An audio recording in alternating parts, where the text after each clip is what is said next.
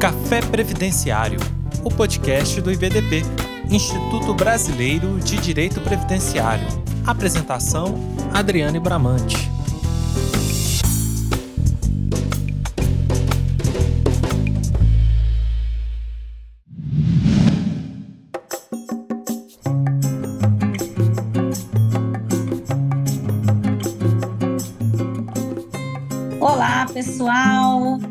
Prazer estar aqui com vocês nessa segunda temporada do podcast Café Previdenciário do IBDP. É um prazer participar desse projeto aí do IBDP para que nossos ouvintes possam aproveitar o conteúdo de direito previdenciário em todos os momentos na sua plataforma preferida. E a gente vai falar hoje sobre dissecar o PPP. Quem é aí que ainda não dissecou o PPP? Então a gente vai falar um pouquinho sobre esse tema. Vocês sabem, o PPP é o perfil profissiográfico previdenciário, é o formulário utilizado não só para aposentadoria especial, mas também para aposentadoria por tempo de contribuição, quando eu vou converter os períodos especiais em comum, ou para benefício por incapacidade, para comprovar a atividade habitual ou nexo de causalidade em uma atividade que eu preciso comprovar que é acidentária. Então, o PPP ele é um documento não só para aposentadoria especial, mas ele tem diversas outras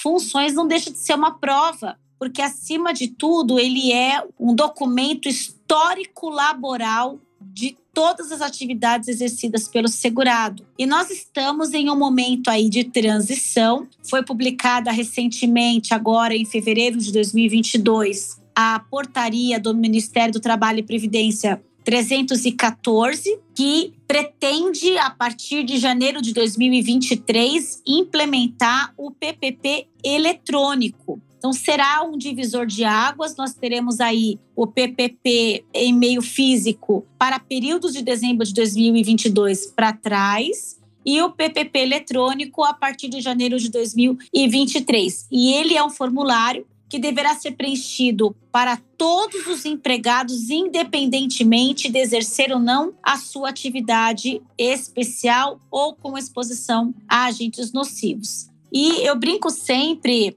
aí quem está nos ouvindo nesse café previdenciário, eu brinco sempre dizendo que essa atividade de decifrar o PPP, de secar o PPP, realmente é um desafio, porque cada campo do perfil ele é um mundo porque nós temos ali muitas informações. É ele é um formulário que mistura direito previdenciário, direito do trabalho, direito tributário, direito penal, e a gente tem essa multidisciplinariedade na, no preenchimento e na análise técnica desse perfil. O que, que eu posso dizer para vocês aqui é o seguinte: tudo vai depender de cada caso, tudo vai depender de cada agente nocivo. Lembrando que o perfil é o formulário, na verdade, aceito pelo INSS a partir de 1 de 1 de 2004. Para períodos anteriores, são aceitos os formulários antigos, que é o DSS 8030, o DIBEM 8030, o SB 40, mas esses formulários antigos, eles só serão aceitos se expedidos até 31 de dezembro de 2003. E uma pergunta que eu recebo muito aqui é a seguinte: ah, mas eu tenho um período, professora, que é de uh, 89 a 94. A empresa preenche um, um formulário antigo ou atual? Pessoal, a resposta é sempre a seguinte: se o preenchimento, a expedição do documento for posterior a janeiro de 2004, sempre será o PPP. Então, ele é um documento que vai valer mesmo para períodos anteriores à data de sua exigência, que foi a partir de janeiro de 2004. E a gente tem ali uh, algumas questões que eu gostaria de pontuar com vocês. Por exemplo, a parte da descrição da atividade. O campo 14.2 do perfil, ele traz essa exigência da empresa descrever a atividade do segurado. E ali é onde nós vamos extrair a informação de permanência. Mas, professora, o período de tempo especial tem que constar no PPP que a exposição foi permanente, não ocasional e nem intermitente? A resposta é não. Por quê? Porque a exposição permanente você conclui pela leitura do campo 14.2 do PPP. Então, aquele trabalhador que está escrito lá que ele exerce a sua atividade, fazendo todo o trabalho de, por exemplo, manusear aquela máquina, aquela máquina pesada, ele vai ter a descrição da atividade ali. E algumas informações ali são comprometedoras e podem causar um, o não enquadramento do tempo especial. Por exemplo, se tiver ali que o segurado sai da sua atividade, vai visitar clientes, faz planilhas, relatórios, dá palestra, dá cursos, isso pode comprometer a habitualidade. Lembrando que permanência não está vinculada ao tempo de exposição, mas sim à atividade. Então, é aquela atividade indissociável da produção do bem ou da prestação de serviço. Então, aquele segurado que exerce a sua atividade dentro daquele ambiente, a exposição àquele determinado agente nocivo é inerente ao exercício, ao desenvolvimento daquela atividade naquele setor. Por exemplo, quando eu tenho um, um, segurado que trabalha exposto ao ruído, ele está exposto àquele ruído porque a atividade dele é dentro de um ambiente com ruído excessivo. Então, para ele desenvolver aquela atividade, não tem como ele se desvincular daquela exposição ao ruído. Então, essa atividade é indissociável da produção do bem ou da prestação do serviço. Então, quando eu, eu exerço uma atividade como enfermeiro, por exemplo, não tem como eu dizer que aquele enfermeiro não tem exposição a agente biológico se aquela exposição decorre da atividade pelo qual ele exerce. Então, o INSS, também o CRPS e a Justiça, eles vão analisar minuciosamente a descrição da atividade no campo 14.2 para conferir se aquele segurado efetivamente esteve exposto aos agentes nocivos indicados, se não houve ali um desvio de atividade para uma outra atividade que não garanta essa efetiva exposição. Uma outra observação que eu preciso deixar aqui para vocês, para quem está aqui nos ouvindo, é uma preocupação com relação à técnica utilizada. Pessoal, o PPP ele é um documento que extrapola, inclusive, as questões do ponto de vista da legislação previdenciária. A gente tem que buscar outras fontes, outros caminhos para estudar saúde e segurança do trabalho. E essa parte técnica do PPP, que é o campo 15, ele vai trazer ali os agentes nocivos físicos, químicos ou biológicos que vão gerar então o direito do segurado a essa aposentadoria especial. E nesse campo 15, a empresa vai indicar as informações técnicas. Se era ruído, qual é o, nível de ruído? Por quê? Porque o ruído ele é um agente quantitativo e só será nocivo quando ultrapassar o limite de tolerância. E no ruído a gente tem aquela regrinha. O ruído acima de 80 decibel até 5 de março de 97. O ruído acima de 90 decibel entre 6 de março de 97 e 18 de novembro de 2003. O ruído acima de 90, desculpa, acima de 85 a partir de 19 de novembro de 2003. Então a gente tem que indicar o nível de ruído. Não basta a empresa colocar no PPP, ah, o ruído, o segurado ficou exposto ao ruído. Mas qual é o nível de ruído? Porque ele é quantitativo. Agora, se eu tiver, por exemplo, um agente biológico, qual é a intensidade ou a concentração desse agente biológico? Ah, não tem. Então a empresa vai colocar ali no PPP NA. O que, que significa NA? Não se aplica, não é aplicável a quantidade para agente biológico. Se eu tiver, por exemplo, agente químico, tem agente químico que é qualitativo, que independe da quantidade, que são os agentes químicos descritos no anexo 13 da NR15, e os agentes químicos quantitativos, que são aqueles descritos no anexo 11 da NR15. Por isso que nós precisamos entender dessa parte técnica para conseguirmos decifrar esses meandros aí desse formulário PPP. Esse campo 15 ele também é muito importante com relação à técnica utilizada. E essa técnica utilizada hoje é uma informação muito importante, tem gerado inúmeros indeferimentos e precisa ser analisada adequadamente. Então vamos lá. Até dezembro de 2003, o INSS aceita, lá no campo 15.5 do perfil, que a técnica utilizada pela empresa tenha sido pela NR15, que é aquela norma regulamentadora da portaria 3214 de 78. O Conselho de Recursos aceita até dezembro de 2003 que a técnica seja pela NR15, mas ele aceita qualquer metodologia, pode ser a pontual, a instantânea, o dosímetro, o decibelímetro. Não há nenhuma restrição, porque não havia sequer exigência dessa informação até dezembro de 2003. De janeiro de 2004 para cá, quando nós passamos então a ter a informação do PPP, a informação que o INSS quer encontrar no campo 15.5 é que a técnica utilizada foi pela NHO, que é a norma de higiene ocupacional da Fundacentro. O Conselho de Recursos, no enunciado 13, e também a Turma Nacional de Uniformização, no tema 174, eles aceitam não só a NHO, mas também a NR15, sendo passível aí de reconhecimento na via judicial.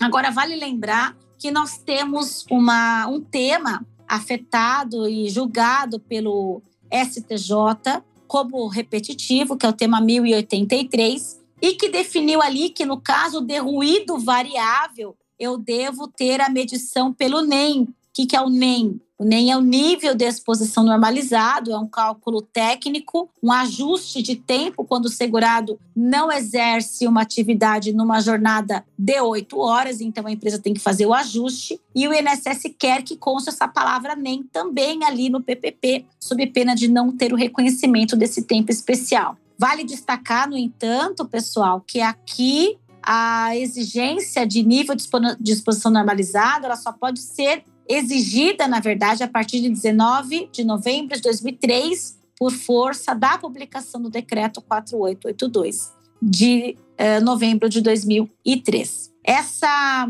eh, informação hoje tem gerado muitos, muitos indeferimentos na via administrativa. Portanto, a dica que eu deixo para vocês aqui é quanto mais saneado o processo ele entrar no INSS, melhor. Às vezes você tem um PPP ali que não está bacana, que está faltando informação. Em vez de você dar entrada no INSS e pedir para o INSS oficiar, ah, e, dizer que o INSS tem obrigação, de que a fiscalização é dele, isso não vai resolver o problema. O INSS não vai oficiar a empresa, o INSS não vai, e o juízo também não, tá? O processo judicial, o juiz não vai oficiar. Então, o ideal seria você tentar resolver o problema do PPP antes de protocolar o seu pedido de aposentadoria, para que você possa analisar corretamente e tentar buscar amigavelmente ali com a empresa o preenchimento mais adequado do seu perfil, porque isso evitaria, evitará, na verdade, exigência, evitará o indeferimento, ou pelo menos tentará evitar o indeferimento para que haja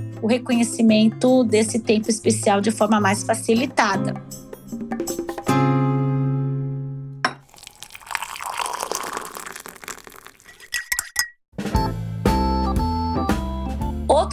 Ponto relevante do perfil é a questão dos EPIs, né? Quem está nos ouvindo aí dessa segunda temporada do podcast, você que chegou agora, seja bem-vindo. E quando a gente trata dessa questão dos EPIs, hoje é um ponto também nevrálgico, porque o INSS passa a exigir a informação de EPI, a legislação previdenciária, na verdade, a partir de dezembro de 98. Então, antes de dezembro de 98, não se preocupem com EPI. Mas de dezembro de 98 para cá, a gente precisa se preocupar. Claro que se for ruído, não tem essa preocupação, porque nós temos uma decisão do STF dizendo que para ruído, ainda que haja informação de EPI eficaz no PPP, isso não vai descaracterizar o direito do segurado ao tempo especial. Esse é o tema 555 do Supremo Tribunal Federal.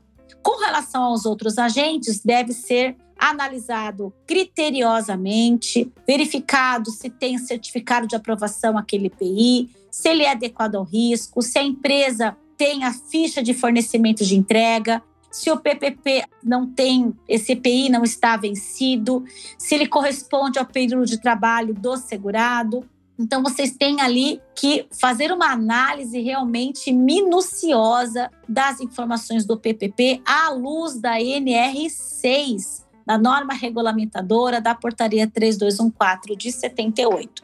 Então, essa informação de EPI e de desconstruir a eficácia do PPP, do EPI, melhor dizendo, é realmente uma missão importante. E é necessário que seja feita essa impugnação à eficácia dos EPIs, pessoal, desde a petição inicial, se você vai ingressar com a ação judicial. Destaco aqui é, o enunciado número 12 do Conselho de Recursos, que estabelece um outro posicionamento com relação ao EPI, porque o Conselho de Recursos entende que o simples fornecimento de EPI não vai descaracterizar o direito do segurado ao tempo especial, porque deve ser analisado todo o ambiente de trabalho. Então, esse enunciado 12 é muito bacana. Eu até deixo aqui a dica para vocês, diante de vocês ingressarem com ação judicial, percorram a via administrativa, tentem buscar no recurso a solução do seu processo. Nós estamos aí com uma, uma emenda constitucional 114 de 2021 que mudou a expedição dos precatórios, limitou a expedição de precatórios. Então, se você conseguir percorrer a via administrativa, você acaba tendo um resultado, claro, em algumas situações não é possível, mas em muitas outras é muito viável e aí não vai ter essa preocupação de precatórios, você vai conseguir receber seu, os seus honorários. O projeto de lei, inclusive 4830 de 2020, que o IBDP, na verdade, iniciou esse destaque dos honorários, está em tramitação final na Câmara dos Deputados, já foi aprovada pela comissão, pelo relator, e a gente está aguardando ali a aprovação na Comissão de Constituição e Justiça da Câmara dos Deputados em caráter de urgência. E aí a gente vai poder ter mais tranquilidade né, para atuar na via administrativa. E essa informação dos EPIs ali é uma informação muito relevante. Convém você analisar cautelosamente essa informação. Outra coisa importante que eu destaco aqui para vocês, para a gente não se alongar demais né, nesse nosso café previdenciário aqui no dia de hoje, eu destaco para vocês a informação do campo 16, que é a informação relativa ao laudo.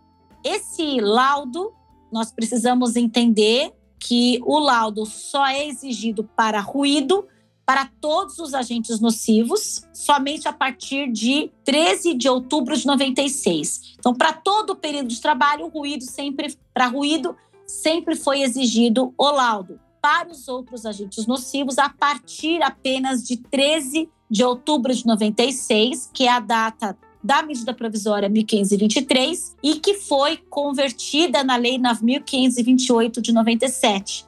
O entendimento do STJ, entretanto, é de que a exigência do laudo não é da MP 1523, mas do seu regulamento através do decreto 2172 de 5 de março de 97. Então, o campo 16 do perfil, você consegue analisar verificando se eu tenho responsável técnico Nesse campo 16, e vale lembrar aqui que o responsável técnico deve ser obrigatoriamente engenheiro de segurança ou médico do trabalho, a teor do que estabelece o artigo 58, parágrafo 1 da Lei 8.213 de 91. Nesse campo também é importante vocês verificarem se a data da expedição do laudo confere, é contemporânea ao período de trabalho do segurado, porque se não for, estiver fora do período de trabalho do segurado, vai precisar de uma declaração de extemporaneidade para dizer que, apesar do laudo ter sido elaborado em outro período, aquelas condições de trabalho permaneceram as mesmas. Dá uma olhadinha no tema 208 da Turma Nacional de uniformização, para que você não seja surpreendido com decisões depois que vão comprometer aí o sucesso do seu processo. Nós temos também que observar o campo 20, 19, 20 ali do perfil. Antes de eu falar desse campo, só para eu deixar uma observação aqui, o campo 17 e 18, pessoal, que é da monitoração biológica, não precisam se preocupar com o preenchimento desses campos, tá bom? Porque existe uma resolução do Conselho Federal de Medicina que é a resolução 1715 de 2004, que não exige mais o preenchimento desses campos em razão do sigilo médico, ok? Mas o final ali do, do PPP é também importante, tem que constar o CNPJ da empresa com o carimbo, o nome de quem assinou, o cargo de quem assinou, sob pena de indeferir o processo de aposentadoria desse segurado. Bem, pessoal, o perfil ele é um documento muito difícil quando a empresa não existe mais, né? Então, pessoal, vocês têm que prestar atenção nas próprias alternativas. Assim, empresa fechou, o que, que eu faço com o PPP, né? Como é que eu vou provar? E aí você tem que buscar a prova emprestada, prova em nome de terceiro, prova por similaridade, analisar todas as outras os outros meios de comprovação desse tempo especial. Não é uma tarefa fácil não, é uma tarefa hercúlea que a advocacia previdenciária hoje acaba tendo que passar. Eu digo que é uma. Nós somos o Sherlock Holmes previdenciário, porque a gente tem que procurar o contador da empresa, o dono da empresa, a esposa do dono, assim, segurar, o dono morreu. E a gente acaba tendo que fazer uma investigação para encontrar essas informações, porque realmente são bastante complexas. Bom, pessoal, era esse o meu recado.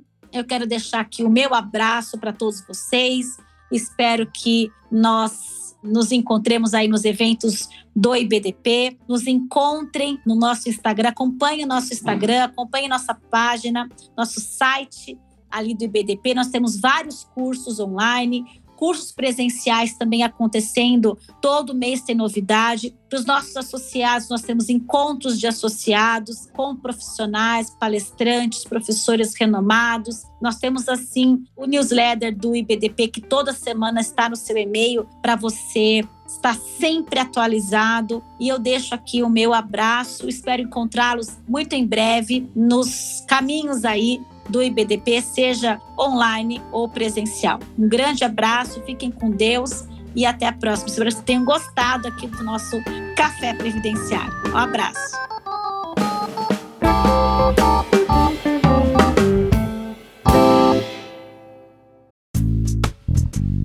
E aí, gostou deste episódio? Compartilhe com seus amigos e associe-se ao IBDP através do site ibdp.org.br e tenha acesso a vários cursos, eventos e muito mais. E lembre-se, às terças-feiras temos um encontro marcado por aqui. Até a próxima!